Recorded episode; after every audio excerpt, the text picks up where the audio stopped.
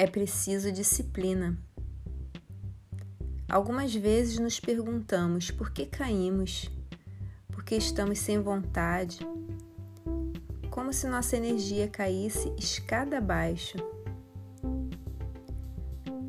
Para tudo na vida é necessário ter um mínimo de disciplina. Não pode ser exigente demais para não ficar muito rígido, mas também não pode ser relaxado demais. A disciplina, com equilíbrio, se faz necessária.